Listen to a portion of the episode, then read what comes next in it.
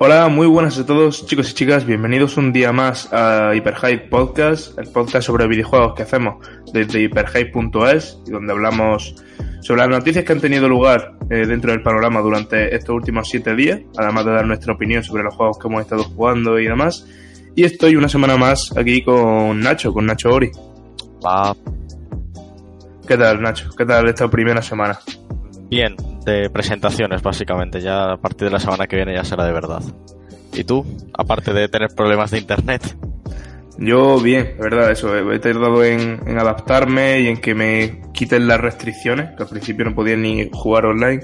Y además he pillado un resfriado bueno, la verdad. A ver si no tenemos que hacer muchos cortes en el podcast de hoy. Pero bueno, por lo demás, bastante bien, no me quejo.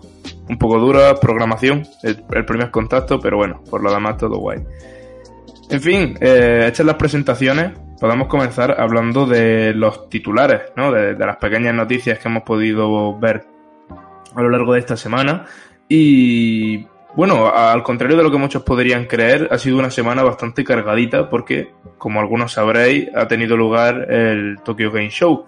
Entonces hemos visto una pequeña conferencia por parte de Sony, un pequeño Nintendo Direct por parte de Nintendo, del que hablaremos posteriormente, y hemos podido ver cómo pues, Sony, por ejemplo, eh, ha presentado eh, Project Awakening, que es un, un proyecto, un, juego de rol desarrollado por Thai Games, de momento exclusivo para PlayStation 4, que ha debutado en esta en esta conferencia de PlayStation y que ha sorprendido a, muchísima gente. Eh, entre otras cosas por lo impresionante que resulta, por este sistema de combate que hemos podido ver que sigue la línea de, Dark Souls y en, definitiva pues por, porque nadie esperaba nada ¿no? de, de Games, por suerte por desgracia, y realmente es un juego que tiene muy buena pinta y que parece que tiene eh, un gran presupuesto detrás.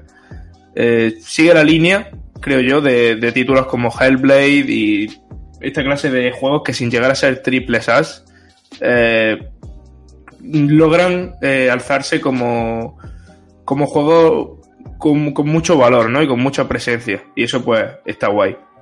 Quitando esto, que quizás sea el anuncio más tocho de toda la conferencia, hemos podido ver un nuevo tráiler de Kingdom Hearts 3, por ejemplo.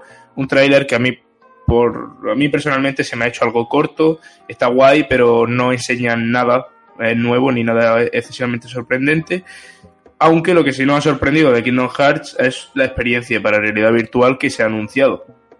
Es, es algo que nos ha pillado a todos de imprevisto y que nos va a llevar a una especie de, de, bueno de museo virtual en el que vamos a poder escuchar su banda, la banda sonora de la saga, en el que vamos a poder ciertas secuencias, podemos vamos a poder ver ciertas secuencias que nos recuerden todo lo que ha vivido Sora hasta este Kingdom Hearts 3 y en definitiva pues vamos a poder disfrutar de un anticipo gratuito además para PlayStation VR de perfecto para Kingdom Hearts 3 más allá de esto se anunció Project Prelude Rune creo que se llama que es lo nuevo de de Hideo Baba, productor de la saga Tales of. No hemos podido saber nada más al respecto, aparte de un pequeño teaser. Eh, se anunció la remasterización de Final Fantasy Crystal Chronicles a través de un trailer de lanzamiento. Luego hablaremos más de la saga Final Fantasy. Eh, se, se, mostró nuevamente eh, Red Dead Redemption, se mostró nuevamente Days Gone, se mostró nuevamente Death Stranding juegos que llevábamos muchísimo tiempo esperando, bueno, que llevamos mucho tiempo esperando y que se han dejado ver, pero que tampoco nos han mostrado nada del otro mundo. Además, los trailers eran bastante cortitos, el de Red Dead Redemption creo que no llegaba ni a los 30 segundos, por ejemplo. Y lo mismo ha pasado pues con otros juegos como Resident Evil 2 Remake, como The Dora Life 6. Eh, y bueno, eh, no sé si me dejó alguna más, pero eso sería todo lo, importante de esta pequeña conferencia. Por último, eh, destacar también la presencia de Samurai Spirits, creo que se llama. Es básicamente un remake o un reboot de la saga Samurai Showdown, que es como la conocemos aquí en, en Europa, y del que hemos podido ver algún trailer gameplay bastante, bastante currado. Y también se anunció Youth Eyes, que es el nuevo proyecto del, del, equipo de Yakuza, del equipo creador de Yakuza, y que sorprendentemente llega este mismo año a, Japón. O sea, no teníamos ni idea de este proyecto, se, se, o sea, ni se había rumoreado previamente ni nada. Y sin embargo, uno de estos juegos que había sido anunciarlo y en tres meses, creo que en diciembre llega a las tiendas japonesas, pues pasa a estar disponible. Habrá que ver, eso sí, cuándo llega este juego a, Europa, que conociendo al, equipo y estos planes de distribución, pues probablemente tarde bastante. Pero a ver si para mediados de 2019 o antes podemos tenerlo por aquí. Bueno, después de esta pequeña actualidad que hemos tenido así a modo de repaso, el siguiente titular es que la demo de Forza Horizon 4 ya está disponible y bueno, como os va a contar ahora Carlos, el juego ya está oficialmente terminado, ha entrado ya en fase Gold y la demo ya se puede descargar de forma gratuita en la tienda de Xbox One y el juego llegará el próximo 2 de octubre. Sí, sí, esa era la, próxima noticia que teníamos que comentar. Forza Horizon 4 ha entrado en fase Gold y igual le ha ocurrido a Assassin's Creed Odyssey. Son dos juegos que salen ya mismo y que pues eh, bueno, nos alegra que entren en fase gol pues porque esto significa que no van a sufrir retrasos de última hora, que todo ha marchado relativamente bien dentro del desarrollo y que a partir de ahora ya los equipos de desarrollo solamente tendrán que ocuparse de pulir un poquito más el producto y de preparar los contenidos descargables que ambos juegos recibirán durante los próximos meses. La siguiente noticia es que Neo Geo Mini, la versión mini retro de, la consola de SNK, ya está disponible para su reserva a nivel mundial. En el, caso del mercado europeo creo que empezó el día 12 de septiembre y en el americano el 14, un par de días después.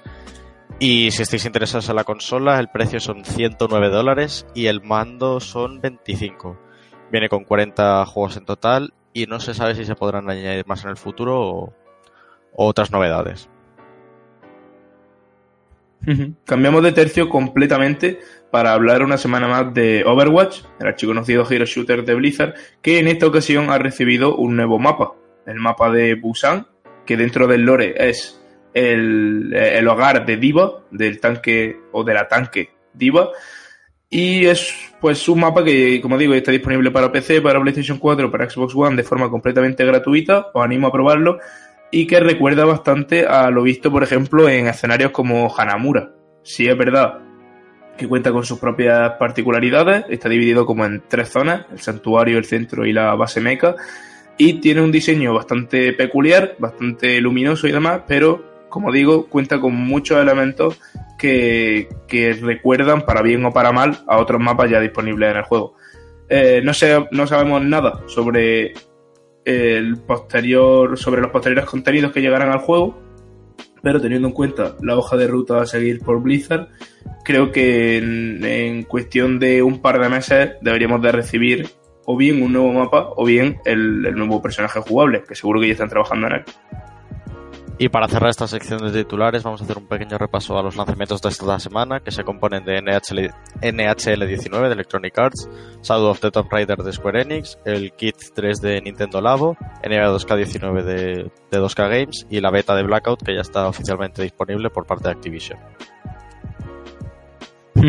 Por desgracia, hoy no vamos a poder hablar mucho de Blackout, pero ya escribí también un artículo al respecto de todo lo que se había eh, de todo el follón que se había formado al respecto del, modo de juego y de la beta y eh, a ver si aprovechamos estos últimos días que está disponible y os podemos traer algo en el podcast de la semana que viene.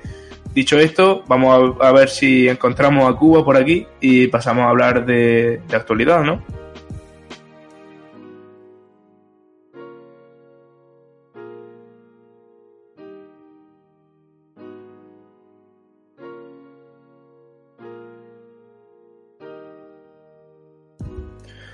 Pues ya estamos por aquí otra vez con Cuba ahora. Muy buenas, ¿qué tal? Muy bien. ¿Qué tal tú, Cuba? ¿Qué tal esta semana? Pues esta semana ya hemos empezado a estudiar, ¿no? Y poquito a poco nos vamos metiendo ya en la materia en la materia de, bueno, pues de artes gráficas y tal, de nuevo, así que nada, esperemos que este año vaya bien y pues a ver si podemos dar lo mejor de nosotros, ¿no? Tanto en los estudios como en en todo lo demás, ¿no? Pero bueno, sí, en general bien. Ahí, ahí, ahí te quiero ver. Eh, bueno, podemos comenzar esta sección ahora hablando, como, como ya habíamos hecho el teaser antes, como ya habíamos comentado, podríamos comenzar hablando del Nintendo Direct, ¿no? De esta semana, que como muchos recordaréis, es el Nintendo Direct que se venía arrastrando desde el pasado 6, puede ser, de septiembre. Sí, creo que sí. Bueno, se, se retrasa una semana, dejémoslo ahí. Vale, pues el Nintendo Direct que veníamos arrastrando, que se retrasó a causa de los terremotos que, que, que hubo en Japón, y que ahora, eh, coincidiendo con el Tokyo Game Show, pues hemos podido disfrutar un Nintendo Direct bastante cargadito, ¿no? Y con, con mucha novedad, mucho refrito también, pero bueno, mucho anuncio, dejémoslo ahí, y del cual podemos eh, destacar, eh, no sé, eh, por dónde empezar, por el... Por... Yo creo, creo que podemos quitarnos ya de rápido 3DS, que tiene tres juegos mal contados y ya luego hablamos de Switch largo y tendido, que además bueno, lo, lo del servicio online tiene tralla. Vale, vale. Me, me, has cortado justo cuando iba a hablar de Luigi's Mansion, pero bueno, sí, me parece bien. Adelante. Pues básicamente 3DS, esa consola que todavía no se muere y que sigue sin tener sucesor anunciada, tendrá un juego de Kirby del estilo del de Wii basado en hilos, que bueno, el de Wii no estaba mal, así que veremos a ver este nuevo qué tal un remake del Mario y Luigi Viaje al centro de Bowser con una, pequeña expansión incorporada basada en Bowsy, que saldrá a principios del año que viene. Luigi's Mansion, eh, no sé si es el remake es el remake original aquí y el 3 sale en Switch, creo. Mm. Y Yokai Watch, que tiene dos nuevos juegos que ya están disponibles. Básicamente, eso es todo lo de 3DS. Mm -hmm. Del. Si mal no recuerdo, el Mario y Luigi Viaje al centro de Bowser con las pericias de Bowsy ya se había anunciado. Sí, También se había... Lo único nuevo es el Kirby. El resto ya estaba anunciado. Sí, ahí iba. Que también sabíamos algo del remake de Luigi's Mansion, que muchos nos preguntábamos que por qué hacían un remake en lugar de hacer una tercera parte. Ahora ya vemos que tiene sentido. Pero lo que es completamente nuevo es el nuevo juego de, Kirby. Y es una sorpresa, ¿no? O ha sido una sorpresa para muchos de nosotros que Nintendo aún siga apostando, como ya dijo eh, meses atrás, incluso años atrás, eh, siga apostando por Nintendo 3DS eh, a pesar de, de, contar con Switch y a pesar de todo el éxito que está teniendo Switch, ¿no? No sé, es, es interesante. No sé, que saquen ya una sucesora, joder, que es que esto ya no da para más. Sí, sí, o sea, realmente desde Nintendo decían que veían a Switch como una consola de sobremesa, ¿no? Más que como una portátil. Y que por eso iban a seguir apostando por 3DS. Pero lo que, no sé, lo que me extraña es que sigan apostando por el sistema 3DS y no por el ecosistema 3DS, pudiendo lanzar una versión más potente como la New 3DS bueno, o, una, otra consola. O, o, una sucesora y yo que sé, que sea retrocompatible y sigamos con estas pantallas hasta el fin de los días uh -huh. ya se verá. Uh -huh, claro, claro. No sé, eh, es rarete.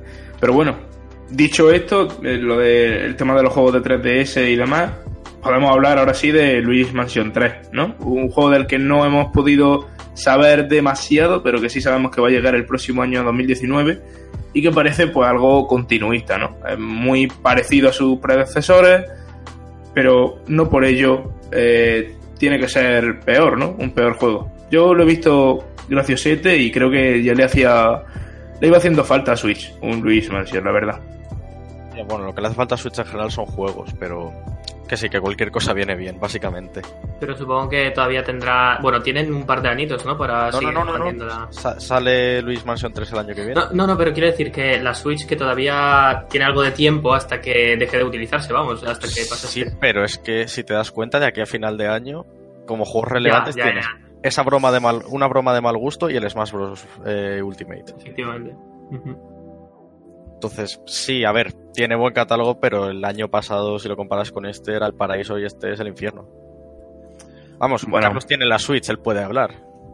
Sí, sí, a ver, yo creo que simplemente Nintendo está adoptando una estrategia muy diferente, ¿no? Ya lo ha dejado patente en este direct, que por ejemplo también ha presentado en nuevas actualizaciones para Splatoon 2 y para Mario Tennis Aces, con nuevos personajes, en el caso de Splatoon con un nuevo mapa, nuevas armas, eh, y en definitiva, parece que Nintendo quiere alargar a través de actualizaciones o a través de, reediciones la vida de sus juegos, en lugar de, ceñirse a nuevas nueva IP y a continuar desarrollos, ¿no? Y no sé yo si, o sea, realmente si siguen esta estrategia será por algo, pero eh, no sé, es un cambio de filosofía que realmente eh, salta a la vista y que a lo mejor en cuanto al número de juegos y número de lanzamientos, pues eh, nos hace mal pensar un poco y nos hace ver, por ejemplo, cómo este 2018 ha sido un año muy, muy flojo para la consola. Es que, por ejemplo, hablando de lo de las actualizaciones, Mario Aces, eh, Mario Tennis Aces tiene sentido que lo sigan actualizando a día de hoy, porque quieras que no, es un juego que salió en junio, si mal no recuerdo. Y de hecho era un juego... finales de mayo, creo. Bueno, por ahí. Yo creo que es junio. Pero eh, quieras que no, es un, un, juego que no tiene mucho tiempo, que en su día ya salió bastante vacío. O sea, sabíamos que iba a seguir este modelo de actualizaciones como Splatoon. Pero Splatoon 2 sí que es un juego que tiene ya tiempo. Tiene ya su, su añito bueno. Entonces, una vez que ya han sacado la expansión para la campaña y demás, es raro que eh, sigan eh, potenciando el juego con nuevas actualizaciones en lugar de centrarse en un Splatoon 3, que bien podría salir el año que viene o dentro de dos años, ¿no? Y... O hacer nuevas IPs. Sí, bueno, o dedicar ese esfuerzo en hacer nuevas IPs. Pero bueno, Nintendo pues tiene muchos pequeños estudios encargados de mantener sus juegos con vida.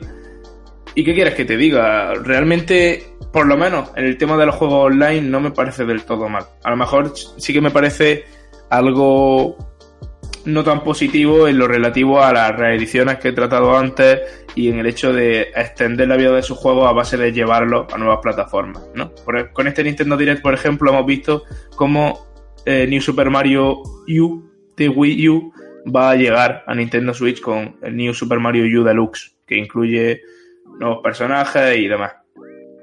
Y realmente, pues, esta estrategia que lleva siguiendo Nintendo desde el lanzamiento de la consola, de nutrir el, el catálogo solo con, bueno, solo, de una forma mayoritaria con eh, juegos que ya habíamos podido disfrutar en Wii U, pues sí que es una estrategia, es válida, pero una estrategia pues que igual no, no gusta ¿no? a los consumidores más fieles, sobre todo. A mí no me, no me parece mal que lleven juegos a otras plataformas, que más gente pueda disfrutar de esos juegos, sobre todo cuando son de calidad y demás. Pero claro, yo entiendo que si vienes de Wii U eh, es muy difícil encontrar un triple A o un juego que realmente merezca la pena en el catálogo de Nintendo Switch. Eh, ciñéndome, por supuesto, al tema del presupuesto, ¿no? Luego, en cuanto a indies, sí que hay mil, joyitas. Pero ya digo, es, complicado encontrar un juego de, gran presupuesto que no hayamos visto ya en Wii U. Yo lo que quiero decir es que el tráiler de Splatoon 2 o sea, quitando el anuncio, que bueno, era un mapa y un par de cosas más, el, el tráiler era maravilloso. O sea, ese tráiler lo usan para presentar un nuevo Splatoon y lo parten. Pero, o sea, no sé, por el estilo ahí que, o sea, que era la intro de un anime, básicamente. A mí eso, o sea, me gustó, pero luego dices, lo has desaprovechado hasta cierto punto. O sea, yo que sé, podría haber sido un pase de expansión, por ejemplo. No un mapa y un par de armas, pero bueno. Sí, bueno, es que a ver, a Nintendo se le da muy bien vender, las cosas como son. También el, el trailer de presentación de Switch, recuerdo que estaba muy bien, eh, el trailer de Xenoblade estaba muy bien. La verdad es que Nintendo esas cosas sí que las hace muy bien. Vaya, y e incluso Nintendo Switch Online lo, ha vendido muy bien, ¿no? Con el trailer este que sacaron. ¿O no? ¿Qué te parece a ti, Nacho? Eh, a mí me parece una tremenda basura el sistema pero penoso. Bueno, sí, pero el tráiler estaba guapo. ¿A que, sí? A ver, es que la cosa es, si sabes lo que viene, porque lo del Splatoon, por ejemplo, no se sabía. Entonces, la sorpresa ahí juega a tu favor, pero si ya sabes lo que viene, dices, ¿para qué? ¿Para qué? No intentes adornar algo que no funciona, por favor. Bueno, eh... Bueno, cada uno quiere vender, ¿no? Aquí, entonces... Claro, claro. Ciñándonos un poco a lo que se dijo en el evento y demás, eh, que es lo que ya sabíamos. Realmente, pues este Nintendo Switch Online, este servicio que va a comenzar, comienza el 19, ¿cierto? Sí, sí. Vale, comienza el 19 de septiembre, esta semanita, eh, nos va a dejar eh, que lo probemos durante una semana, también de forma completamente gratuita, e incluye el juego en línea, incluye la posibilidad de revivir los clásicos de Nintendo, de la Nintendo original, de la NES, de la Super Nintendo, perdón. Eh, no, no, es de, la NES, es de la NES. De momento es de la NES, sí. ¿Y no, dijeron algo de Super Nintendo? igual posteriormente, ¿no? Igual en el futuro. vale. Incluye también la posibilidad de guardar partidas en la nube, que eso sí que tiene tralla, porque hemos visto que quizá. Sí, hemos visto que quizá una. Quizá. Bueno, no tan quizá realmente. Una vez te dejas de suscribir al servicio, esas partidas se pierden. Por partes. Luego tampoco todos los juegos son compatibles por ejemplo, han dicho, no, para que no hagas trampas. Por ejemplo, Splatoon no es compatible, según se ha podido saber. El Pokémon tampoco va a ser compatible. Eh, entonces, ¿qué juegos van a ser compatibles? o sea, si los de Nintendo que son first party no utilizas las propias herramientas que tú creas, ¿quién las va a usar? Y bueno, ya luego lo de que se borre justo cuando... O sea, si se te olvida pagar la suscripción un mes, te has quedado sin tus partidas, pues. Yo qué sé, no es que Sony sea mi compañía favorita, ni mucho menos, pero yo que sé, por lo menos te dan seis meses de margen. Que no creo yo que los servidores de Nintendo vayan a estar precisamente llenos de partidas. Hmm, sí, a una, a una estrategia polémica, ¿no? Cuanto menos. Y ya digo, el tema también. Con que dejes un mes, lo, típico de, mira, me voy de vacaciones en julio, no voy a pagar el online y lo pago en agosto. chico, déjame, déjame un mes de margen. Es que no, es que no tiene mm. sentido. Sí, sí, claro. Puede pasar, o eso, o que se te olvide, simplemente, ¿no? Estás en época de exámenes, se te olvida, te caduca una semana y para cuando vuelvas ya se, se te han ido todas las partidas, ¿no? Ah, bueno, y, lo, y lo del chat de voz, que eso también es maravilloso. Eso también es básicamente, te, te, te dan permiso para utilizar una aplicación del móvil para hablar mientras estás jugando a la Switch, cuando puedes estar utilizando perfectamente cualquier otra aplicación o incluso llamar por el teléfono móvil para hacer exactamente lo mismo sin tener que pagar. Yo espero, yo espero sinceramente que la aplicación de la que de la que presumen no sea la que está disponible ahora mismo en Es que creo que es la misma, ¿eh? Es la misma, ¿eh? Sí, sí, seguramente, pero es que no traen nada esa, o sea, es, el chat de voz. Es, un, es un chat de voz, sí. Y de hecho es un chat de voz bastante limitado.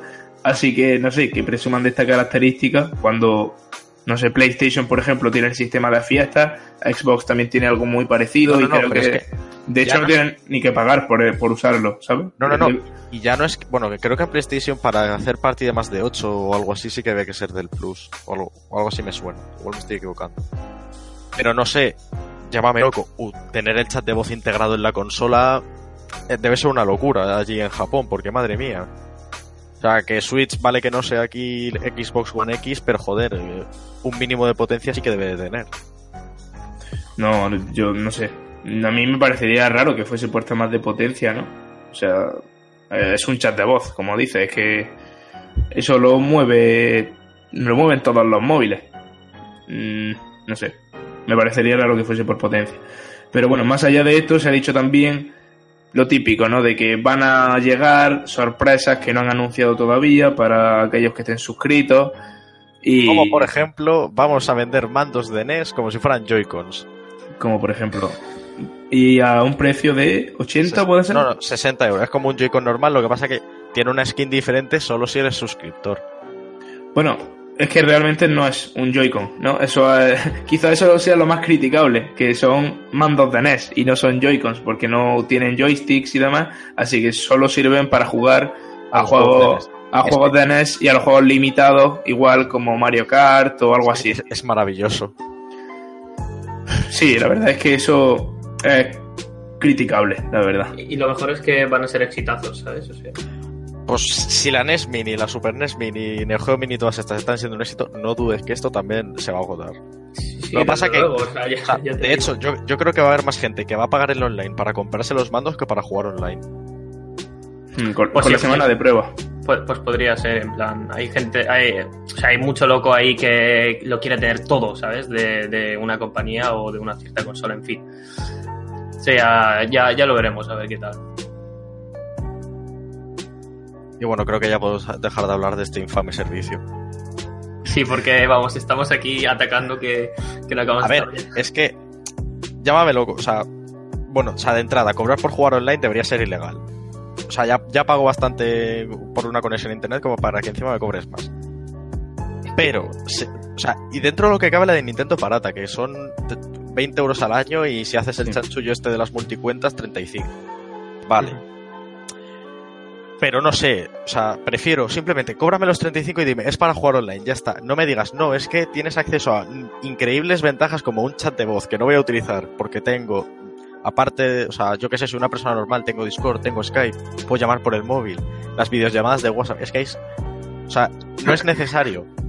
No me vendas mandos que no son del todo funcionales para tu consola a precio completo. Bueno, lo de los juegos de NES, a ver, yo que sé, cuando rebajaron 3DS regalaron 20 para compensar, bueno. Eso vale, o sea, pero yo que sé, tu competencia está regalando juegos triple A cada mes para su consola. No te voy a decir que me regales juegos triple A porque no tienes tantos, pero yo que sé, algún indie que así que haya salido recién en tu consola. O sea, no sé, es que es como todo el marketing que podías hacer bien, lo has hecho todo mal. Yo, sinceramente, antes de que supiésemos tanto sobre el sistema y cuando se estaba todavía rumoreando lo del juego de NES y demás, yo pensaba que no se iban a ceñir a los juegos de NES. Y eso sí que me habría parecido más interesante. Que a lo mejor dieran una dieran acceso a una biblioteca de juegos de Wii, por ejemplo, aprovechando las posibilidades que tienen los Joy-Con, O de GameCube incluso. o de sí, o de GameCube, o no sé, incluso de alguna consola portátil de Game Boy. Ya digo, eh, de alguna forma ampliar el ecosistema, ¿no? Y quizá eso sí que habría sido más interesante. Pero por juegos de NES, que no, no me voy a meter con los juegos de NES, Dios me libre, son juegazos. Pero que por juegos de NES, eh, vamos, en resumidas cuentas, que no va a pagar el Nintendo Switch Online para jugar a la NES, ¿no? Es lo que quiero decir. Y entonces, pues, sí que estoy contigo en eso, en que quizá lo están vendiendo como un servicio más amplio de lo que realmente es, ¿no? Que Bueno, no, de- aparte- no deja de ser jugar online. Y a ver, y aparte que es la chapuza que han hecho de sacarlo ahora en vez de en el lanzamiento de la consola, también es de traca. O sea que sí, que Mm. imagino que infraestructura de servidores y bla bla bla, pero no sé, o sea, la gente que hasta ahora ha estado jugando online, ahora, y, y si no quiere pagar, ¿qué? O sea, es un servicio que hasta hace un día tenías y ahora ya no. Bueno, menos mal que no, sea- no me van a cobrar para jugar al Fornique. Menos Sí, mal. bueno, es- los juegos, de- lo- no, hombre, lo- lo- más. los juegos free to play no, no cobran, o sea, eso es igual que en Play y en Xbox. Pero no sé, por ejemplo, en PlayStation 4, cuando dieron el salto al cambio de PlayStation Plus, lo hicieron desde el lanzamiento de la consola. No creo que fuera tan complicado. Es Nintendo, tío. Es que Ya, es eso. y, me, y me jode porque el año que viene, cuando anuncien el po- un Pokémon, voy a tener que comprarme la consola para jugar. Y les voy a tener que dar dinero. O sea, que vas a jugar con mala cara, ¿no? En plan, joder. Sí, tío. sí, o sea, sí, o sea, si, si yo, o sea, si de hecho a Carlos ya le dije que en Alemania si algo no le cabía en la maleta, yo me llevaba su Switch encantado. Pero, pero es que, madre mía, o sea, es que es, ¿Sabes Es qué que va a ser lo mejor? que te vas a comprar el Pokémon y no vas a poder subir tus datos a la nube. mira, me da, me da igual, o sea, lo de la nube me da igual, no, pero te- tendré que pasar por el aro y pagar un mes de online ahí por dos euros que me encuentre por la calle para echarme unos combates online. Pero, madre mía, es que muy triste todo, o sea, no sé. Y luego hay gente que, lo- que defiende todo y yo... Bueno, vamos a cambiar de tema que me caliento de más. Venga, sí, vámonos a los videojuegos. A ver, eh, empezando. eh, empezamos por el principio. Vimos un gameplay de Diablo 3 Eternal Collection. Yo creo que poquito que comentar, ¿no? En ese sentido. Si queréis saber más, os vais a la web y os leéis el avance de Nacho, que está bastante bien. Luego también vimos un gameplay Bueno, de. que ya tiene fecha de lanzamiento, que sale el 2 de noviembre. Sí, cierto, cierto, eso lo hemos podido saber esta semana también. Eh, vimos un gameplay de Super Mario Party, el nuevo, que tiene 80 minijuegos y que llega el próximo 5 de octubre. Y otra de, la- otra de las grandes sorpresas que nos dejó este direct fue que pudimos ver un pequeño vídeo sobre la nueva IP de Game Freak, que son los creadores de Pokémon. Town se llama, ¿no? Un juego de rol. Es nombre provisional. Cuéntame tú algo, Nacho, que seguro que estás más puesto. Eh, pues si te soy sincero, solo vi el tráiler, o sea que tampoco tengo mucha idea. Pero sí que es el primer RPG que va a sacar Game Freak fuera de la saga Pokémon. Con lo cual, oye, igual esta vez tienes libertad creativa. Que ya estaría bastante bien. Porque si no me equivoco, sacaron un par de juegos para PC y PlayStation 4. Que eran, creo que plataformas o beatemaps, creo. O sea, te estoy hablando igual de hace 3-4 años. Pero no sé, igual yo creo que ya en Game Freak deben de tener ganas de salir de, de Pokémon, de Pikachu y de, y de toda la banda. Y, vo- y sobre todo que va a ser para Switch, es decir, o sea, van a poder trabajar decentemente en una sobre... Van a poder trabajar en una sobremesa por fin. Porque normalmente los juegos de Pokémon que son de sobremesa no los hace Game Freak. Los supervisa, pero ya.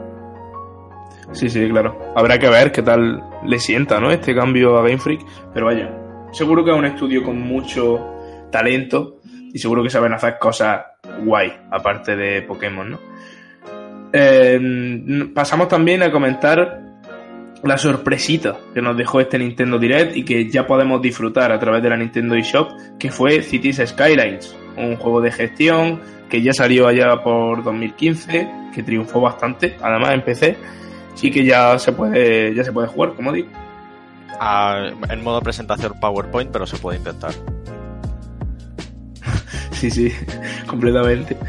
Eh, también vimos nuevo material de Diamond X Machina, un, un juego de mechas que ya se presentó, creo que fue En el el E3. pasado de 3, sí. Sí, que, o sea, fue Eh. el- lo primero que salió de la conferencia Nintendo. Nuevo gameplay de, y trailers de Xenoblade Chronicles 2, la nueva expansión de Torna, de The World Ends With You, que llega el- este 12 de octubre a, a la consola. Y también vimos eh, Civilization 6, eh, que está previsto para el próximo 16 de noviembre y que se mostró ¿no? a través de un, nuevo vídeo. Igual pasó con otros juegos como Starlink y bueno, en resumidas cuentas vimos nuevo material sobre todos estos juegos que ya están en camino y que llegarán a, durante este último tercio del año a nuestras consolas. Vimos también una cosa que nos llamó mucho la atención, que fueron una serie de juegos de mesa que van a adaptarse a Nintendo Switch, ¿no? Como Carcassonne, Es que como Pan- Pandemic puede ser, Catán, en fin. eso, eso es muy interesante, o sea, igual que con el Civilization, o sea, el multijugador local tiene que ser increíble, o sea, o sea, jugar Civilization en local, pero de verdad como si tuvieras un tablero ahí en la Switch, tiene que ser maravilloso. Sí, sí. A mí la verdad es que la idea de jugar al Catán y al Munchkin en la Switch me, me llama bastante. Así que veremos a ver qué tal lo adaptan y qué tal eh, le sienta al sistema, ¿no? Que seguro que muy bien. Otra, otra Eso, novedad. De, estos Bueno, no hay fecha de salida, ¿no? Eh, de momento parece que no. De momento parece que no. Seguramente ya se va a llegar el año que viene. Pero bueno, imagino que irán llegando eh, gradualmente, ¿no? No- Que no se lanzarán todos a la vez. Así que a ver cuál, cuál lanzan primero. En fin, otra novedad que se venía rumoreando desde hace ya una semanita era el nuevo Yoshi. Finalmente se va a llamar Yoshi Crafted World. Y el cual está previsto para primavera de 2019. Un juego es muy loco, ¿eh? No sé si habéis visto el tráiler, a mí me ¿verdad? encanta cómo se ve, o sea, es precioso. Yo, bueno, luego sigo. Me, me guardo una pequeña frase que le quiero dedicar a Nintendo. Pero el, el juego mola. Y lo de darle la vuelta a los escenarios tiene buena pinta. Sí, sí, sí, sí. Es muy bonito. A mí el de Wii U me gustó, pero al menos lo que pude probar de él me aburrió un poquito. Así que a ver si le han dado un poquito de más, de, más dinamismo en este Crafted World y a ver qué tal, qué tal sale. Oye.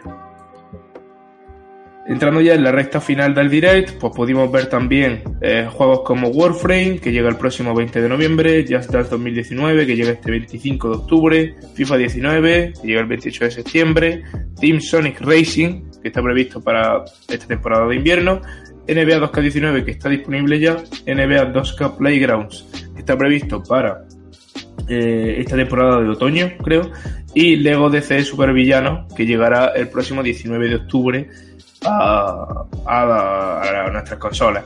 Aparte de esto, se presentaron eh, bueno, los juegos de Final Fantasy, voy a dejarlo ahí. Eh, ¿Esto queréis que lo hablemos aquí o lo dejamos para ahora después? A ver, creo que viene mejor hablarlo por separado porque como no son exclusivos de Switch, yo creo que merece más la pena hablarlo por separado. Ok, pues dejamos el tema de Final Fantasy para el final Eh, dime, dime. El juego este, es que no me acuerdo el nombre, que era de eres una bola y vas recogiendo la basura del, del escenario. ¿Cómo, El, o sea, el Katama- Katamari, damos así. ese y el Yoshi y el Yoshi, yo creo que, que es junto a Nintendo Labo la apuesta de Nintendo para promover el medio ambiente. Puede me encanta, ser. o sea, me encanta, me, me encanta, o sea, porque el, el juego, yo creo, o sea, es como el juego de sushi que presentaron que dices tú, ¿por qué me estás enseñando esto? Pero a la vez tiene pinta de ser súper divertido. Sí, sí. Molaría un- una campaña subliminal, ¿no? De Nintendo. para sí, concienciarnos sobre el reciclaje y todo eso. Ninte- Nintendo Labo salió para eso, ¿no? Sí, completamente. Eh, en fin, aparte de esto que hemos dicho, otro anuncio importante fue eh, Animal Crossing. Eh, se unió Canela al plantel de personajes de Super Smash Bros. Ultimate y eh, se, se anunció que Nintendo ya está trabajando en un nuevo Animal Crossing para la consola, aunque todavía no sabemos cuál, no sabemos absolutamente nada, solo hemos visto a Tom Nook haciendo de la suya. Yo, que- yo quería que se uniera el Smash Bros. L y empezara a tirarte bolsa- bolsas de vallas y facturas. Y también vimos nuevos diseños y packs de la consola basados tanto en Pokémon Let's Go como en, eh, en Super Smash Bros. Dos ediciones para Switch que no están nada mal, para quien les guste. La verdad es que a mí me parece un poco feo, sobre todo el de, el de Smash Bros. Me parece una edición un poquito fea, pero bueno, A mí lo que me hace gracia del de Smash Bros. es que sale a la venta la consola con el pack del juego antes que el juego. O sea, salía el 16 de noviembre por ahí. sí, y el juego sale el 7 de diciembre, creo. Con Pero lo- que imagino que el juego se, No, no, no, se viene- activará después. No, viene con un código de descarga que no puedes activar hasta entonces. pero- Eso es, eso es. Bueno, no sé, así puedes ir calentando. Puedes bajarte el Brawlout o el Brawlhalla, que creo que ya está disponible para entonces, y vas calentando. No está nada mal, no está nada mal. Y aparte, aparte, esto es básicamente todo el núcleo del Nintendo Direct europeo, eso sí. Pero aparte hemos podido saber de la existencia de eh, Assassin's Creed Odyssey Cloud Edition, un juego que solo hemos podido ver en el Nintendo Direct que se ha emitido en Japón y que, eh, pues bueno, tal y como su nombre indica, es una versión en streaming para la consola, para Switch, eh, de Assassin's Creed Odyssey. No sé, volvemos a la polémica que ya se levantó en su día con Resident Evil 7 y que, eh, bueno, no, no sé qué os parece a vosotros. Yo quiero ver cómo se mueve, pero me parece un poco asqueroso que eso lo saquen en Japón. Cuando, vale, o sea, Resident Evil lo puedo entender porque era un juego que ya había salido al mercado internacional, pues vamos a decirlo así. Y yo entiendo que ese pudiera ser tu título de pruebas. Pero yo que sé, Assassin's Creed, que además es un nuevo lanzamiento, jolín, sácalo en todas. ¿Qué te cuesta? Claro. O sea, de hecho, mira, me parecería mil veces mejor idea. Como así, así, Nintendo, para promocionar Nintendo Switch Online, quita todos los juegos de NES y da la, o sea, no regales el Assassin's Creed, sino da acceso a Assassin's Creed eh, Odyssey a través de Nintendo Switch Online. Verás cómo lo petan. O sea, es Bueno. que tiene mucho más sentido por funcionalidad online y, y es un, y es que es un lanzamiento que internacionalmente te va a ayudar mucho. Algo así sería interesante también, ¿eh? En plan, darle a los suscriptores de Nintendo Switch Online, eh, aunque ponga el servicio más caro, ¿no? Pero todos los meses le da un juego así tocho. En, en cloud, que- aunque sea claro, versión cloud, lo tienes un mes y ya está. Eso es. Pues no sería, no sería mala idea, la verdad. En fin, eh, no es el caso, por desgracia. Así que tendremos que ver si mm, llega este Assassin's Creed Odyssey a, a Europa. A mí, como yo dije en su día con Resident Evil, a mí no me parece mal que experimenten con esta clase de juegos por streaming y demás. O sea, realmente no dejan de ser más opciones al consumidor. Y aunque a mí, obviamente, me gustaría, preferiría una versión propia para Nintendo Switch de Assassin's Creed Odyssey en vez de una versión No da. online, pues está claro que la consola tiene sus limitaciones y también, aunque, aunque pudiese moverlo, porque hemos visto juegos muy tochos, ¿no? Como Wolfenstein moviéndose en una Switch, aunque pudiese moverlo, está claro que lleva un trabajo de adaptación que muchas compañías no están dispuestas a realizar, ¿no? Y que de hecho en ocasiones pueden no ser del todo rentables. Entonces, no me, no me parece mal que lleven esta clase de, de juegos de tanta envergadura a, a Switch a través de conexión. En fin, con esto yo creo que más o menos hemos acabado, ¿no? El, el direct. Ha sido mejor que el de L3. A ver, no, he- no he estado, no ha estado del todo mal. Eh, yo ya digo, hay mucho refrito, lo cual no me ha acabado de convencer del todo, pero eh, bueno, hemos visto muchas novedades, ¿no? Y hemos visto vida para Nintendo Switch durante los próximos meses, que ya viniendo del catálogo de 2018 ya es algo. Ok, retomamos entonces el tema Final Fantasy que habíamos dejado antes aparcado para centrarnos en los nuevos anuncios relativos a la saga. Eh, los juegos que van a llegar durante los próximos meses, tanto a Xbox One como a Switch, van a ser Final Fantasy XII Zodiac Age, Final Fantasy VII, Final Fantasy IX, Final Fantasy X y X-2 HD, eh, el ya citado Final Fantasy Crystal Chronicles Remaster Edition y un nuevo Chocobos Mystery Dungeon Everybody. Son juegos que ya pudimos ver en su día en PC remasterizados, que ya pudimos ver en su día también en PlayStation 4 y que a lo largo del, año que viene, de 2019, van a llegar tanto a Switch como a Xbox One, aunque el anuncio se produjese de manera exclusiva en el Nintendo Direct, pero eh, son juegos que van a llegar a todas las plataformas. Eh, una estrategia con la que, bueno, eh, Square Enix pretende expandir su, su, saga, pero que si queda algo coja, porque, por ejemplo, el último juego de la franquicia, Final Fantasy XV, eh, no, no tiene pinta de que vaya a llegar a Nintendo Switch, ¿no? ha, llegado, ha, salido esta semana la Pocket Edition HD, que no sé si la han mencionado en la lista. No, no, eh, no porque ese sí está disponible ya, como dice. Pero bueno, eh, no está mal, sobre todo también cuando hemos podido saber que World of Final Fantasy, juego también que recibimos en PlayStation 4 y PC, si mal no recuerdo, el año pasado o hace dos añitos, va a llegar también a Switch y a Xbox One este 6 de noviembre. Que ese juego sí que está bastante bien, ¿eh? ojo. Eh, en fin, no sé, es una estrategia rara, ¿no? Que, haya, que se hayan decidido ahora, de repente, eh, a lanzar todos estos juegos en, en, Switch y en Xbox One, pero no está nada mal. Yo seguramente me compré Final Fantasy X por octava vez son ports de la versión de PC, así que tampoco creo que tengan demasiado trabajo detrás. A mí lo que me hace gracia es que va a salir Final Fantasy VII o un remake y luego tienen anunciado ya otro. Entonces, bueno, este, bueno, este se considera remaster, pero vamos. Sí, no deja de ser un remaster. Estando anunciado el otro, eh, no sé. se, me, se me hace muy raro porque del otro sí que no se ha sabido absolutamente nada. A ver, es que teniendo en cuenta que el otro igual no lo vemos hasta dentro de dos o tres años, pues no se me hace tan raro, la verdad, que, que Final Fantasy VII vaya a tener un nuevo momento de, de protagonismo, ¿no?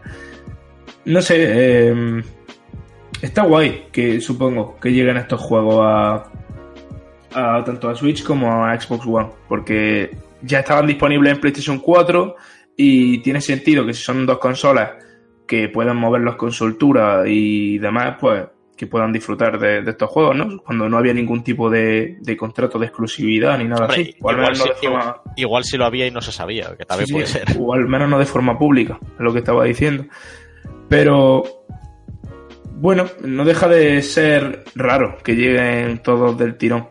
A mí al menos me lo parece. O sea, en vez de... Los, los espaciarán, pero que sí que el anuncio ha sido múltiple, sorprende podrían, ya estamos en lo mismo, ¿no? Podrían dedicar estos recursos a desarrollar, por ejemplo, un World of Final Fantasy 2 y ya hacerlo multiplataforma, en vez de dedicarse a portear todos estos juegos.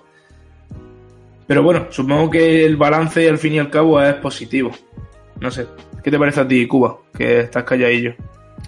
No, hombre, yo estoy callado más que nada porque son temas, bueno, Nintendo, temas de Final Fantasy y tal, ya sabéis que yo soy un poco más de, bueno, ucranianos, raros y stalkers, ¿no? Pero, eh, bueno, este tema, eh, ya te digo, Square Enix con, eh, con todos los, los remakes y tal, a mí, sinceramente, me parece que se están riendo en la cara de la gente, ¿vale? ¿Por qué? ¿Vale? Me explico. Está bien que a ti te guste un juego y tú lo adquieras para la Play 2, ¿no? Por poner un ejemplo. Eh, más tarde te compras la Play 3, ¿ok? Y sacan el mismo juego eh, remasterizado. O sea, todo eso son ejemplos, ¿vale? Pero que es básicamente es algo que aplicable a lo que está haciendo Square Enix. Sí, no, es que estemos contando exactamente lo que han hecho, en ningún caso. Exacto. Eh, entonces, lo que, a lo que me refiero es que, ¿qué pasa? Que eh, disponen de tantos Final Fantasy que si Chocobo, que si eh, tal, que si 6, que si DX2, RD5, o sea, ya me entendéis, o sea, hay tantos títulos que yo creo que ni los mm, ni los eh, fans más grandes de este mundo, de, de, la saga, se saben todos los títulos, porque son una locura. Pero bueno, la cuestión es que eh, no puede ser que, que cada cierto tiempo, ¿vale? Eh, bueno, cada cierto tiempo, cada cierto, sí, o sea, cada cierto periodo de tiempo, en plan cada, cada tres o cuatro años o incluso menos, eh, cada que sale una consola nueva, va, eh, o sea, van a sacar otra vez otro remake y otro y otro de, todos los juegos anteriores que han tenido, o sea, que han sacado. Es que a mí eso me parece un poco, eh, ¿cómo decirlo? Me parece un poco eh, o sea, la misma, o sea, bueno, iba a decir una, una palabra poco, poco correcta, ¿no? Políticamente, pero, o sea, es la misma caca, pero en otro envoltorio. O sea, vamos a ver. Eh, vale, entiendo que mole, ¿vale? Entiendo que mole tenerlo para la consola actual que tú, de la que tú dispongas y en la que te pases la mayor parte del tiempo, pero o sea, y entiendo que, por ejemplo, saques un remaster de un juego del 2004, del 2005, o, o, o y, pero no prácticamente todos los juegos para todas las consolas. O sea, es que es, es como eh, reciclar eh, y de forma eficiente, ¿no? Porque al fin y al cabo va a haber mucha gente que, que se va a comprar esos títulos eh, y va a tener. o sea, va a tener, por ejemplo, el Final Fantasy, por ejemplo, el de Crystal, no sé qué, ¿no? Pues entonces ese Final Fantasy lo van a tener que pasar para tres o cuatro consolas. O sea, es decir, bueno, a ver, he puesto el cristal este de ejemplo, pero ya me entendéis, puede ser cualquier otro juego que saque Square Enix para, esta, para ciertas consolas. Entonces, no sé, a mí me parece un poco, mm, un poco eh, reírse en la cara de los fans y, y, y, de la gente, por ejemplo, o sea, las personas externas, ¿no? Al círculo ese eh, de conexión que lleva Square Enix con sus seguidores, eh, las personas externas como yo, por ejemplo, a la saga en sí eh, de Final Fantasy, como que eso, lo, o sea, como que eso eh, los hace retro, re, retroceder, ¿no? O sea, porque a mí, sinceramente, eh, viéndolo, ¿no? Desde un punto de vista eh, eh subjetivo y, bueno, pues basándome en, en, el conjunto, pues como que a mí me parece eso, o sea, eso me parece un poco una broma de mal gusto, porque es que yo entiendo que Square Enix tenga un, un renombre, ¿vale? De hecho, la revista Famitsu los, o sea, le dio el galardón, el premio de mejor desarrollador de videojuegos en el 2015. Y está claro que se han ganado eh, la fama no por nada, ¿vale? Porque los, los, eh, porque los eh, juegos que han sacado, aparte de Final Fantasy y tal, son videojuegos profundos, muy bien pulidos y son juegos bastante, bastante largos, ¿no? Pero es que, macho, o sea, es que es como, no sé, como...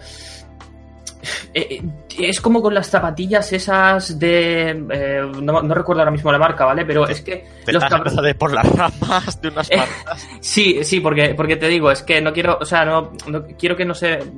Yo lo que... Que, que la gente, lo, o sea, que, que me entienda que no es, o sea, no solo pasa en Square Enix, sino que en general, bueno, en este caso sí estamos hablando de Square Enix, pero que no solo pasa en la industria de los videojuegos, porque hay muchísimo, muchísimas empresas y muchísimas eh, fábricas, bueno, en general.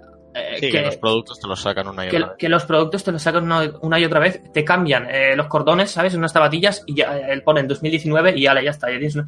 Es que así no podemos ir, macho. O sea, es que. Yo lo que iba a decir es que si, si se piensa, los juegos, o sea, puestos a hacer remasters de Final Fantasy, haz de los menos conocidos. Porque, por ejemplo, por ejemplo. El, el, el, Final Fantasy original, el 2 y el 3, creo que tuvieron una remasterización desde NES a Game Boy y creo que no han vuelto a tener nada. O igual a DS. Entonces, no sé, esos juegos que hay gente que no los conoce porque son menos populares, eso sí que tiene algo más de sentido darles otra oportunidad pero es que estamos de Final Fantasy IX en Final Fantasy IX está en la sopa. Ya, ya. O sea, aquí entra. Es eso. Y yo, yo, yo, de hecho conozco, o sea, conozco personas que, o sea, ven, eh, por, por, decir un, un, año, ¿no? En el 2010 ven que se va a lanzar tal juego, tal Final Fantasy para tal consola y tal de esto, y están en plan, ¡guau, Dios mío, juegazo, me lo tengo que comprar! Si no me lo compro, eh, se me van 20 años de mi vida. Y, y luego, al, a, los, a los dos años, ¿vale? Después de habérselo comprado y pasado, o sea, eh, lo sacan otra vez para otra consola y es en plan, ¡buah, tío, juegazo! Dios mío, qué recuerdos, tengo que tenerlo. Y dentro de otros dos años es lo mismo, tío. Eh, entonces, no sé, eh, se están mofando en tu cara y tú estás aquí con, eh, con, todos los pelos de punta. O sea, no sé quién es más tonto. O sea, de los dos. Pero bueno, para ver, los colores. Aquí entra el debate de siempre, ¿no? De por qué Square Enix hace esto. O sea, y realmente sería bonito que lo hiciese por los fans, ¿no? Y porque los juegos lleguen a cuantas más personas mejor, o porque en el caso de World of Final Fantasy, por ejemplo, porque estén preparando una secuela. Y eso estaría guay, pero está también la parte que tú dices, ¿no? De que esto está claro que lo hacen en gran parte por dinero, ¿no? Por pasta. Mm. Por el hecho de. Por, por eso, ¿no? Porque, por ejemplo, Final Fantasy X ya tuvo en su día una remasterización. Ya llegó a PlayStation 4, ya llegó a PC, plataformas actuales al fin y al cabo. Y realmente ahora no había necesidad de llevarlo a otras plataformas. Y si lo están haciendo, seguramente sea, desgraciadamente, porque tienen ahí el, el fichero y es simplemente darle a un botón para portearlo a Xbox One y a dos botones para portearlo a Switch y listo. Y esa es la, parte triste, ¿no? De todo esto. Pero bueno, no sé, ya digo, al fin y al cabo, para quien no lo haya disfrutado, eh, al menos de forma reciente, pues no deja de ser una buena opción. Sí, efectivamente, ya digo, eh, todo eso son eh, horas y horas de, bueno, a ver, de estudio mejor dicho, todo eso es eh, esa conexión, o sea, simplemente están aprovechando esa conexión que han, eh, o ese amor que, que, que, han ganado, que se han ganado, ¿no? A lo largo de, esos últimos casi 30 años, ¿no? Y entonces es eso, es un poco también mirar, mirar el lado moral, ¿no? De, ese asunto. Pero bueno, ya digo, sea por dinero, sea como sea, la gente es libre de hacer lo que les plazca y ya está. Pero bueno. Bueno, vamos a cambiar radicalmente de tema. Ahora sí que dejamos completamente de lado el Nintendo Direct y, Japón en general. Y, Japón, esa vez iba a decir el Tokyo Game Show, pero no. Japón, nos vamos completamente a, a Occidente y más concretamente a las oficinas de Bethesda. Esta semana hemos podido saber, a través de una entrevista que, que tuvo Pete Hines, el principal eh, el presidente de la compañía. Sí, el principal encargado de la compañía con la revista Metro UK, eh, hemos podido saber que al menos, al menos eh, Fallout 76 quiere ser o busca ser un juego literalmente infinito para ellos. Unas declaraciones, pues bueno, muy ambiciosas desde luego y que no sabemos si si se acercarán mínimamente a lo que vamos a poder probar en cuestión de, de un par de meses. Lo que vamos a poder probar dentro de, de un mes, puesto que realmente, al menos eh, mi opinión personal es que la comunidad no le está haciendo demasiado caso. No sé, ¿qué os parece a vosotros? Como he dicho, de España. A ver, a mí me parece que depende de cómo lo quieren explorar, pues infinito, ¿no? Porque si quieres hacer un juego a nivel de contenido, cada mes metes. In Vault 76, o Our future World of Warcraft y cada dos años sacarte una expansión y también es infinito. Entonces, claro, ¿qué entiendes por infinito? ¿De forma gratis? Eh, ¿Pagando más? Eh, no sé. ¿Hasta qué punto vas a dar soporte al motor gráfico actual? Porque es un motor que es una evolución del que usa Fallout 4, que a su vez es una evolución del que usa Fallout eh, New Vegas, que a su vez es una evolución del que usa Fallout 3. Entonces ese motor tiene ya la tira de años. ¿Y no creéis que si tanto actualizan ese motor para dentro de tres años, si el juego, bueno, el juego seguirá vivo, por, vamos por castañas, ¿vale? Eh, pero dentro de tres o cinco años, si el juego sigue vivo y la gente sigue jugando, supongo que también harán una actualización más tocha con un motor nuevo, etc, etc, ¿no? como si... no, sé hasta, no sé hasta qué punto les va a merecer la pena cambiar de motor en vez de hacer un juego totalmente nuevo. Sí, bueno, den acceso a los compradores actuales y tal, pero... Yo lo veo, es decir, es probable, pero es como tú dices, eh, a ver hasta qué punto les sale rentable y, y asequible, ¿no? Porque, a ver, eh, Fallout 76, aunque se ve bien, no es un, no es un referente gráficamente en ningún aspecto. Entonces, apostar por un juego infinito, teniendo en cuenta que las consolas actuales ya tienen fecha de caducidad, pues bueno, no sé hasta qué punto es interesante. O sea, igual te están confirmando ya que PlayStation 5 y Xbox 2 va a haber Fallout 76 también, en 4K. A ver, es un buen marketing, ¿no? Lo de decir que tu juego va a ser infinito y demás, sobre todo cuando estamos hablando de una propuesta multijugador. Pero, mmm, partiendo de la base de que la premisa original de Fallout 76, el concepto original de Fallout 76 no es el de un juego multijugador, a mí se me, hace, se me haría raro que dentro de dos o tres años la gente siga jugando, siga disfrutándolo y siga y la, la desarrolladora siga apoyando al título, ¿no? Que habrá que ver cómo funciona, como digo, pero es que no parece que vaya a ser un, un juego que se adapte a este modelo, ¿no? No sé. O sea, eh, de hecho es que su enfoque está mucho más centrado en la cooperación y demás que en la competición. Y realmente, ¿cuántos juegos conocéis vosotros basados en la competición que sean capaces de durar tantísimos años, ¿no? League of Legends. Bueno, eso, eso es más competición que, que cooperación, pero bueno, yo me refería más bien a un Left 4 Dead o algo así. Pero vaya, es que ni con eso. O sea, ni siquiera Left 4 Dead es infinito. No, bueno, es que de hecho, mira, Evolve. O sea, Evolve era eh, competición cooperativo, pero se murió al, al, poco de salir, con lo cual. Claro, es que a ver, si con lo que Pete Hines, si se está refiriendo a que si la gente lo juega, a ellos le van a dar contenido, pues no sé qué tiene esto de noticia. Me refiero, es una cosa muy lógica, ¿no? Todas las compañías harían eso. Si juegan a tu juego y te están dando dinero, pues lo normal es que sigas suministrándole contenido.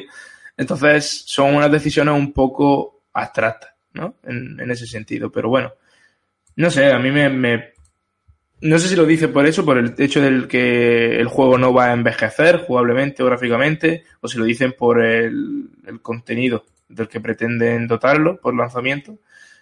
Pero vaya, eh, yo creo que Bethesda es una compañía que no está acostumbrada a esta clase de mantenimiento y yo creo que, que les va a costar eh, llevar esta promesa a cabo. Habrá que ver también hasta qué punto permiten mods, porque eso en PC te garantiza un juego realmente infinito. Y aunque en consolas dijeron que en su día iba a haber en Fallout 4 y tal, al final fue todo un, un poco bulo. Eh, habrá que ver con esta entrega que hacen. guay, guay. Pues solo nos queda esperar entonces a que el juego se ponga a la venta y por tanto podemos pasar ya de tema, podemos hablar del el primer videojuego para adultos que llega sin censura a Steam. Algo inédito, vaya. Uh -huh. Cuba, te toca un poquito. Sí, un poquito. Que es tu artículo, al fin y al cabo. Sí, sí. Todo, todo, lo que tenga que ver con hentai y cosas raras.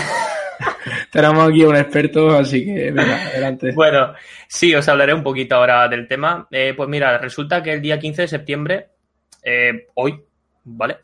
Eh, en Steam, ¿vale? En bueno, la hoy, día, de... hoy, día, de grabación. hoy día de grabación, exacto. El 17, si no sí, el 17. Pues entonces, si se publica el 17, pues hace dos días. Pero bueno, ya me entendéis. Eh, el 15 de septiembre eh, aparece en Steam el juego Negligee Love Stories, ¿vale? Es un juego eh, erótico, es un juego de temática hentai, o sea, ya sabéis, eh, como, como, dirían otras personas, dibujitos chinos de sexo. O sea, bueno, en fin, que conozco varias personas que, que, se refieren a, ese, a esa cultura o subcultura así, ¿no? Eh, pues ese juego mmm, ha causado bastante revuelo en la red porque, eh, porque, claro, en Steam no se ve de eso. Es decir, sí que hay juegos tirando a lo, a erótico, pero no son juegos que directamente se puedan ver eh, partes completamente desnudas o incluso interactuar con un personaje eh, eh, con todo el tema ese de, bueno, pues tener coito digital, ¿no? O sea, con, un, con un eh, personaje eh, o directamente escenas bastante, bastante fuertes, ¿no? Y eso más, más que la industria del videojuego, que también, ¿no? O sea, porque al fin y al cabo es un videojuego que aparece en Steam, pero también es, es una gran preocupación por parte de los padres que, que están preocupados pues, por la salud mental, entre comillas, de sus hijos de 12 años, ¿no? Y de 13 años que, que bueno, no les, no les, interesa que vayas atropellando en un GTA a la gente, pero sí que les interesa que haya eh, mujeres ahí eh, dibujadas desnudas, desnudas ¿no? Eh, a lo, lo, que quiero decir aquí, ¿vale? Ni, lo, ni una cosa está bien ni la otra. Quiero decir, Eh, por algo está, existe el PEGI, por algo existen los filtros de Steam eh, y por algo es, existe la eh, supervisión parental, etc, etc, ¿no? Entonces cada padre, eh, bueno, cada, cada, o sea, todos los padres eh, deberían de saber eh, qué es lo bueno para su hijo y cómo, cómo y, bueno, pues supervisar a lo que está jugando, ¿no? Eh, pero bueno, el, público mayor de edad no, al público mayor de edad no le parece, bueno, mayor de edad ya me entendéis, gente que no tiene, bueno, no tiene o al menos, bueno, o al menos no indica, ¿no? Si tiene o no, pero a, la mayoría de las personas entre, eh, creo que eran entre 20 y 27 años, ¿vale? Sobre todo público masculino, eh, no les pareció mala la idea, ya que si hay juegos en los que se pueda reventar cabezas, también debe, o por lo menos está bien que haya juegos de temática erótica con escenas bastante fuertes, ¿no? Eh, pero bueno, ya, ya os digo, todo eso también es un, un, tema un poco moral y aparte también hay que añadir, hay que destacar y añadir que el juego solo podremos verlo estando logueados en nuestra cuenta de Steam y activando un filtro especial, ¿vale? Eh, mejor dicho, desactivando un filtro el cual eh, nos eh, podrá mostrar contenido explícito de ese, de ese tipo, ¿no? Bueno, ¿qué os parece a vosotros esa inclusión de, un juego de esa de ese calibre, ¿no? Por así decirlo, porque, porque viene pisando fuerte el juego, ya que, ya que es un juego, pues, pornográfico, se podría decir incluso, ¿no? Entonces, sí, sí. ¿qué os parece, qué os parece, qué os parece esa idea? A ver qué opináis. A mí me parece genial, la verdad. O sea, yo no entiendo por qué eh, en una tienda tan rica como Steam, ¿no? Y tan grande debe de haber censura con estos temas. O sea, a mí no me parece mal que se publiquen juegos de este estilo. Si a la gente le gusta y quiere comprarlos, pues por mí guay. Cuando hay, como dices, muchísimos juegos como Manhunt o como eh, no sé, eh, Chivalry sí, Medieval sí, Warfare, sí. ¿no? Que salen, sí, salen ejecuciones, salen decapitaciones. Entonces, no entiendo por qué eh, tenemos que censurar esta clase de, de títulos, ¿no? Son, propuestas que están ahí. De hecho, eh, no se trata de un nuevo género ni de una apuesta completamente nueva. Llevamos disfrutando de juegos de este estilo desde Larry, por ejemplo, ¿no? Que es un clásico. Uh -huh. Entonces, mmm, no entiendo por qué debemos de censurar estas cosas. Que cada uno suba lo que quiera dentro de lo que cabe, ¿no?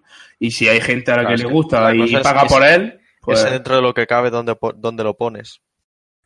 Joder, pues no sé, pero el listón claro. debería de estar bastante bajo, la verdad. Bueno, o sea, si hay un juego, yo, en mi opinión, si hay un juego que está apelando a, no sé, a unos valores que no son lógicos, ¿no? Que no entran claro. dentro de la lógica común, por ejemplo.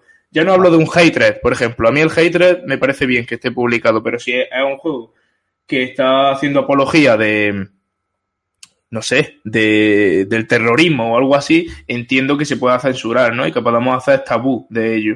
Pero a mí un juego pornográfico o un claro, juego eh, gore o algo, es que no me parece sí, mal que esté publicado. O sea, porque, o sea, yo qué sé, al padre de turno, eh, eh, señor, su hijo e hija va, va, a acabar viendo cuerpos desnudos en algún momento de su vida no, o sea, no, hay, no hay por qué ponerle puertas al campo. O sea, no tiene sentido. Joder, Lo... pero es que no, un segundo, un segundo, es que no podemos pensar en eso tampoco. No, no, no, no pero tú, piensa un, que... un padre no puede pensar en que mm, no, pero... su hijo pueda estar jugando a un juego porno, porque es que para eso está el peri, como ha dicho Cuba, tío. Pero, pero si tu hijo está ahí, pues Déjame será... Eh, Joder, es que no, pero es un podcast, ¿vale, Nacho? Ya, ya, ya. Pero que la cosa es que también hay que tener en cuenta que Valve es una empresa estadounidense y en Estados Unidos es, o sea, coño, que en Estados Unidos no puede salir un pezón en televisión.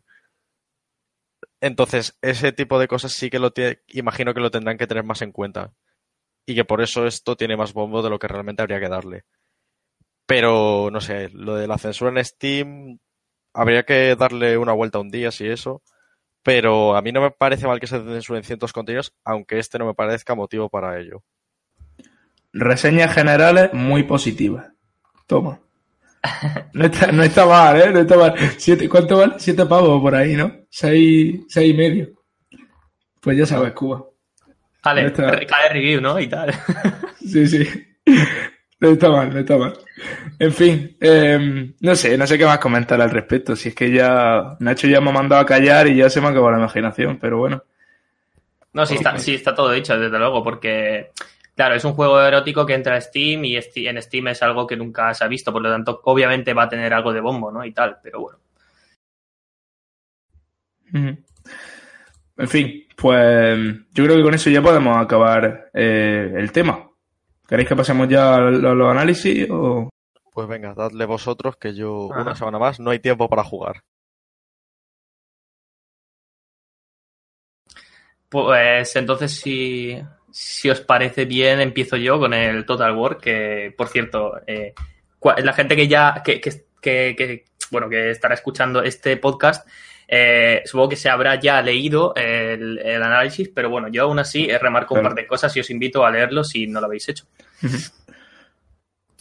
Pues eh, básicamente, eh, bueno, tuve, tuve el placer de jugar a la expansión, de, ¿no? Un pack de expansión que es el Rise of the Republic o el auge de la República, ¿no? En, en- en castellano, que básicamente es como una especie de precuela que muestra, eh, bueno, que muestra, no, sino, mejor dicho, que nos eh, permite eh, meternos en la piel de los, del Imperio Romano, entre comillas, ¿no? Eh, del año, del, del sexto, si no me equivoco, del sexto del cuarto siglo, no, no recuerdo bien, ¿vale? Ahora mismo. Del siglo 6 al 4 antes de Cristo. Exacto, antes de Cristo, obviamente. Y pues a partir de ahí eh, podemos, dependiendo de la facción que escojamos, podremos ir siguiendo los pasos de esa facción y cambiar incluso el rumbo de la historia, ¿no? Eh, es decir, hay, eh, hay ciertas campañas que, que, bueno, pues que están basadas en menor o mayor grado en hechos reales, en hechos históricos, eh, pero luego hay otras que son como campañas un poco más sueltecitas, ¿no? Un poco más... por ejemplo, las típicas naciones, bueno, típicas naciones, es que claro, no, no me gusta, no me gusta referirme a esas naciones, a esas facciones como tribus, porque realmente son bastante más avanzadas que tribus. Tanto, eh, tanto Asentamientos. asentamientos, pueblos, eh, naciones, ¿no? Digamos, porque claro, al fin y al cabo eran pequeñas naciones.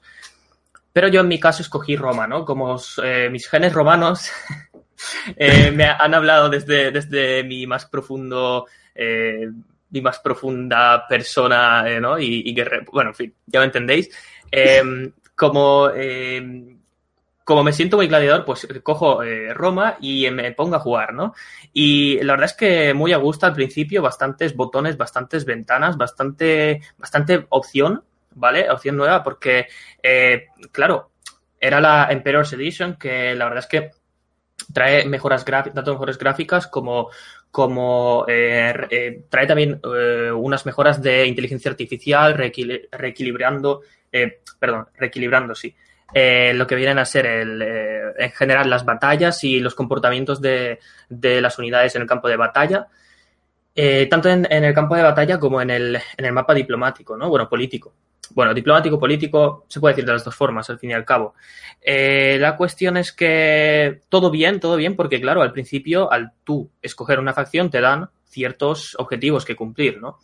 Eh, entonces te dan, por ejemplo, eh, los objetivos, eh, hay un objetivo de conseguir, hay un objetivo principal, ¿no? Y otros objetivos secundarios.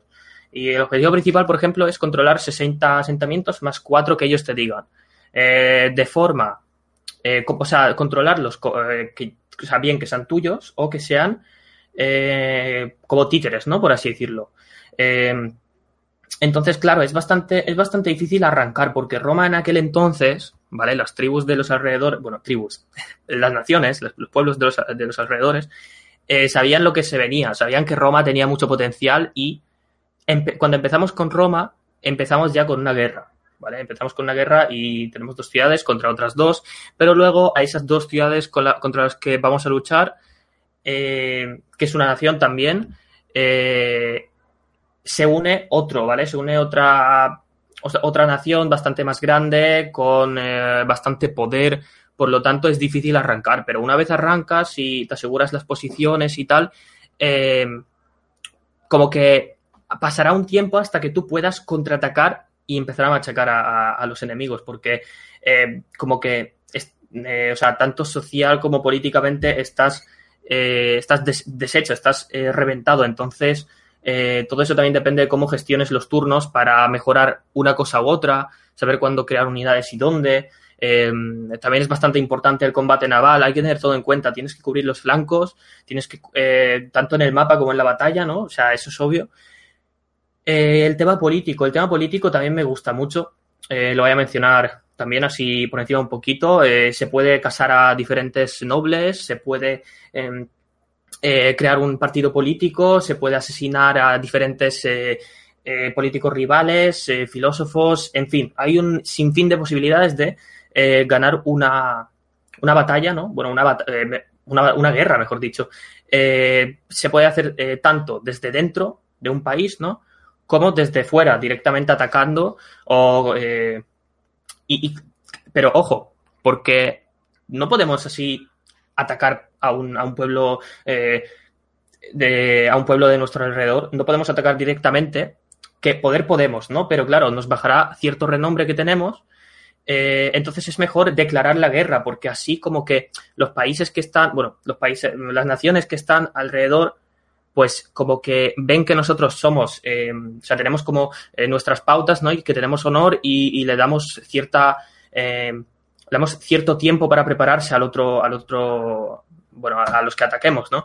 Entonces todo también depende de eh, tener en cuenta las relaciones, eh, las re- relaciones exteriores, ¿no? Eh, es, ya os digo, es un, es un título complicado, pero una vez le pillas el pequeño truquillo principal, todo lo demás se va soltando.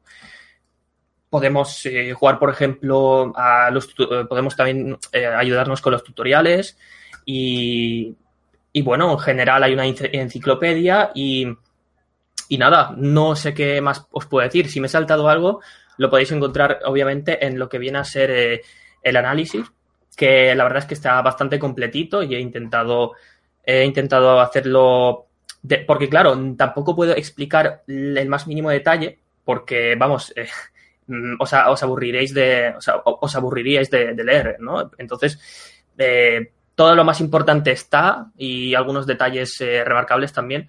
Por lo tanto, yo creo que, que es un juego que, o sea, nos divertimos jugando, eh, también eh, activa bastante el coco, ¿no? Por así decirlo, y eh, nos enseña, nos enseña también la gente que a la que le guste historia, como, como a mí, por ejemplo, le molará muchísimo, ¿vale?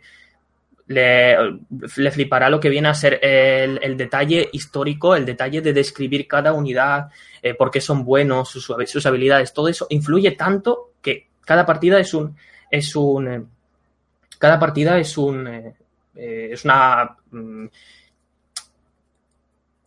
Cada par- partida es un mundo. cada partida es un mundo, exacto, gracias Nacho. Cada partida es un mundo y cada partida es algo único y, y al haber mejorado la inteligencia artificial, ¿vale? Que no se ve, eh, o sea, claro, tampoco es que sea eh, una cosa que se vea enseguida así de pam, pero, pero sí que se nota, a la larga sí que, sí que se nota bastante que, que hay unidades que, que- responden de una forma más humana y eso se agradece muchísimo. Y nada, lo único que puedo decir es eh, gracias Creative Assembly por, por crear un juego así, porque de hecho, no sé si, si lo sabéis, o sea, para acabar así, no sé si lo sabéis, pero hubo un, un programa, eh, un programa eh, que eran documentales, ¿no? Y para simular las batallas, ¿vale? De, de ese, bueno, iban hablando sobre diferentes guerras que tuvo el Imperio Romano y tal, y bueno, y otros, otros, otras naciones, otros imperios. Creo que ya sé qué programa dice. Ese estaba súper guay. Sí, o sea, eh, creo que mm, no recuerdo bien, ¿vale? Pero bueno, era algo, obviamente era algo history, no sé qué. Entonces, eh, o sea, cogían eh, el Total War ROM, ¿vale? El, primer ROM, con unas mejoras gráficas y cre- recreaban las batallas en, eh, con número, o sea, no era el juego en sí, pero todo era del juego. ¿Sabéis lo que, a lo que me refiero? O sea, no era un, juego que tú creas una batalla y le das con el clic y empiezas a mover las unidades, sino que directamente se ha mejorado el sistema de cámaras y tal para que la gente que, que viera el, documental que pudiera ver cómo pasaban las batallas y eso eso es un puntazo y ya, os digo, o sea, a mí me parece una maravilla que se aprenda así. O sea, eh, deberían de, debería de haber más, más presión sobre, sobre eh, el aprendizaje eh, ayudado por los videojuegos en general, ¿no? Ya sea históricamente o, o sea, ya sea mm, de a- eh, históricamente hablando o también de, de detalles de motorización y tal, ¿no? Por ejemplo, los diferentes, las diferentes partes que, lleva un coche y, en general. Pero bueno, ya os digo, Total War eh, ROM 2, Emperor, eh, Emperor Edition, eh, más la expansión de, eh, Rise of the Republic, es un, es un must have, o sea, es un, es un must play impresionante. El que no, el que no lo juegue se está perdiendo se está, se está perdiendo un pedazo de juego y lo recomiendo al 103%. Ya está, al que no lo juegue, golpe de remo. Golpe de, golpe de remo. Para el que tenga curiosidad, creo que el programa este del que hemos estado hablando de televisión se llamaba El Guerrero Más Letal, me parece. Que se me había... Me he acordado ahora, uh -huh. me he acordado ahora. Estaba bastante guay, la verdad. Estaba chulo, os lo recomiendo. Eh, en fin, eh, si con eso acabas tus análisis, puedo hablar unos minutitos, no demasiado, pero puedo hablar unos minutitos de, de los renegados, la nueva expansión de Destiny 2. Ya os dije la semana pasada que lo estaba jugando, que esta semana os traería algo más completo sobre ella, y así ha sido. A ver, partimos de la base de que los renegados sigue la misma estructura que eh, la primera gran expansión de Destiny 1, que se llamaba... Eh, ¿Cómo era? Eh, los poseídos, creo, o algo de los poseídos, ya no recuerdo bien, pero vaya, sigue el mismo esquema. Esto significa que nos encontramos con una nueva campaña eh, de unas, no sé, poquita duración, unas 4 o 5 horas, si vamos relativamente rápido, eh, y que nos encontramos con tres nuevas clases, como dije, tanto para el, bueno, una nueva clase para el titán, una nueva clase para el hechicero y una nueva clase para el cazador. Esas son, aparte de Gambito, que fue el, el modo de juego que destripé en el anterior podcast, el cual podéis revisar. Eh, aparte de Gambito, esas son las principales novedades que se incluyen en esta expansión. Y todo ello eh, configura un conjunto típico de Destiny que se adereza con una, otras cuantas secundarias, con muchos objetos nuevos, armas, objetos cosméticos y demás, y cuenta con un precio de 40 euros. palabras. Partiendo de esa base, la campaña, muy bien. O sea, creo que es la mejor campaña que he jugado de, de Destiny, de todo el universo de Destiny, de Destiny 1 y de Destiny 2. Eh, cuenta una historia completamente... Eh, no paralela, pero bueno, eh, cuenta una historia bastante separada del argumento principal. Eh, es muy fácil de seguir, una cosa muy sencillita, no incluye giros argumentales enormes ni nada de este estilo, pero sí que se hace una campaña muy trepidante, probablemente muy divertida, sobre todo los enemigos, y narrativamente está un pasito por encima de la campaña base de Destiny 2 y de lo que pudimos ver con los contenidos descargables del anterior juego. Eh, quitando ya lo de la campaña, es que, eh, es muy corta, entonces paso de daros más detalles argumentales porque me la puedo cargar fácilmente. Pero vaya, quitando lo de la campaña, que ya hemos dicho que eso sí que está muy bien, en cuanto a las tres subclases que encontramos para el titán, para el cazador y para el hechicero, es decir que eh, son no eh, que cambian menos el juego de lo que yo esperaba en un inicio, ¿vale? Son clases muy divertidas, son clases muy espectaculares visualmente, pero realmente no se sienten como algo muy diferente a lo que ya hemos podido probar en las otras subclases, ¿no? Casi casi que se sienten más como una mezcla de estas. Como si tuvieran ciertos elementos de las subclases que ya teníamos disponibles, de las tres subclases que ya teníamos disponibles para cada personaje, y lo aunaran en una clase sí, nueva que como digo sí que es muy espectacular. Las la nuevas habilidades definitivas que se han incluido están muy chulas pero que no no sé no, no se hace como no, no, es una razón de peso para hacerse con este nuevo contenido descargable. Además, no la he visto demasiado rota en el competitivo, o sea, no supone una ventaja con respecto a los demás, lo cual está bastante bien.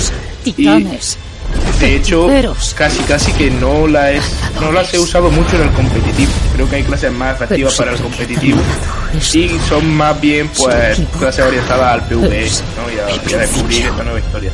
Eh, las nuevas armas introducidas me quedan muchísimas por, por descubrir, pero por lo que he estado viendo los diseños también bastante continuistas, muy acertados y demás.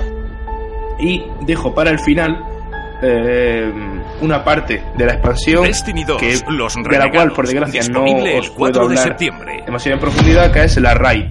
Eh, no puedo hablar demasiado en profundidad porque se activó ayer por la noche y eh, hoy estamos grabando el podcast tempranito. Bueno, ayer estamos grabando en sábado como siempre, ayer fue viernes. Eh, hoy estamos grabando el podcast tempranito, así que no he podido pasármela, eh, ni, ni creo que pueda a corto plazo, puesto que es bastante difícil. Y eh, por tanto, no puedo hablar sobre el jefe final, sobre el loot de la raid, ni, ni, nada de eso. Pero sí que he podido echarle un rápido vistazo. Artísticamente sigue siendo una maravilla. No sé si al nivel de Calus, porque Calus es que realmente eh, era una raid tremenda, artísticamente hablando, al menos. Y no sé si está al nivel de Calus, pero casi. A mí, de, de momento, como digo, a falta de verla eh, al completo, me está gustando mucho, mucho. Y con esto se cierra un poco eh, esta primera trilogía de contenidos descargables que posteriormente, se, seguramente, porque Activision es bastante predecible en esto, pues se continúe con una nueva expansión este año que viene, este 2019. ¿Qué me ha parecido? Eh, eh, haciendo un balance general, los renegados. Pues como ya me ocurrió en su día con la expansión de los poseídos, creo que es una expansión que estaba muy bien, la verdad, incluso un poquito mejor que la de los poseídos. Creo que el nombre completo de la expansión de los poseídos era El Rey de los Poseídos. Pero bueno, eh, al tema. Sí que me ha gustado mucho, sí que creo que es un contenido que los fans de Destiny pueden disfrutar muchísimo y que por tanto yo les recomiendo, pero que, claro, cuenta con un precio de 40 euros.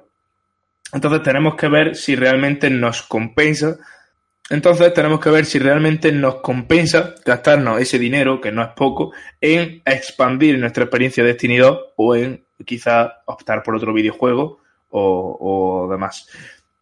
Realmente si sois muy fans de la saga y os podáis permitir gastaros 40 euros en ampliar el juego, yo os digo que merece la pena y que lo vais a disfrutar mucho. Vais a disfrutar mucho de este nuevo contenido descargable. Pero el precio no deja de ser un tanto desorbitado por la experiencia. Así que, en resumidas cuentas, si podéis esperar a que baje un poquito de precio esta expansión, id a por ella directamente. Y si no podéis esperar, pues eh, eh, eso significa que sois muy fans de Destiny y que por tanto os lo vaya a pasar en grande con los renegados. No es una expansión perfecta, siempre se puede pedir más contenido, una campaña más larga, eh, una mayor variedad de armas. Eso sí, ya dije en su día que se han incluido el arco como nuevo tipo de arma, que eso está bastante guay. Eh, siempre se pueden pedir más armas, siempre se puede pedir una campaña más larga, más subclases, más variadas estas subclases. Siempre se le puede pedir más, pero lo cierto es que, ya que vale 40 euros, eh, hay que esperar una cantidad y una calidad del contenido que esté a la altura de lo que se pide, que son 40 euros. Y la verdad es que en esta ocasión, pues sí ha sido así, por suerte, ¿no? Yo creo que con eso acabo esta review de los renegados. Si me acabo la raíz y os puedo comentar algo más al respecto, pues yo os lo haré saber durante las próximas semanitas. Pero yo creo que eso es todo lo que debéis saber antes de lanzaros a por el DLC. Y ya con esto pues doy paso a Nacho, que no sé si tiene algo de... ¿Qué va, qué va? Sí, no, cero de tiempo. Ya la semana que viene a ver si puedo jugar algo y, si no pues ya iré trayendo alguna cosita de la Uni o similares, que tengo evento el lunes de, de Riot. Ok, ok. Pues nada, estupendo. Eh, entonces acabamos ya aquí este podcast, el cuarto de la tercera temporada, si mal no recuerdo. Recordad que tenéis todos los enlaces de, la, de los diferentes temas de los que hemos estado hablando por aquí debajo, por la descripción, si lo estáis viendo desde YouTube, o por la descripción de iVoox, si no estáis escuchando desde iVoox. Recordad que también tenéis por aquí abajo nuestras redes sociales y que eh, nos vemos el lunes que viene con un nuevo programa. Hasta luego. Adiós. Adiós.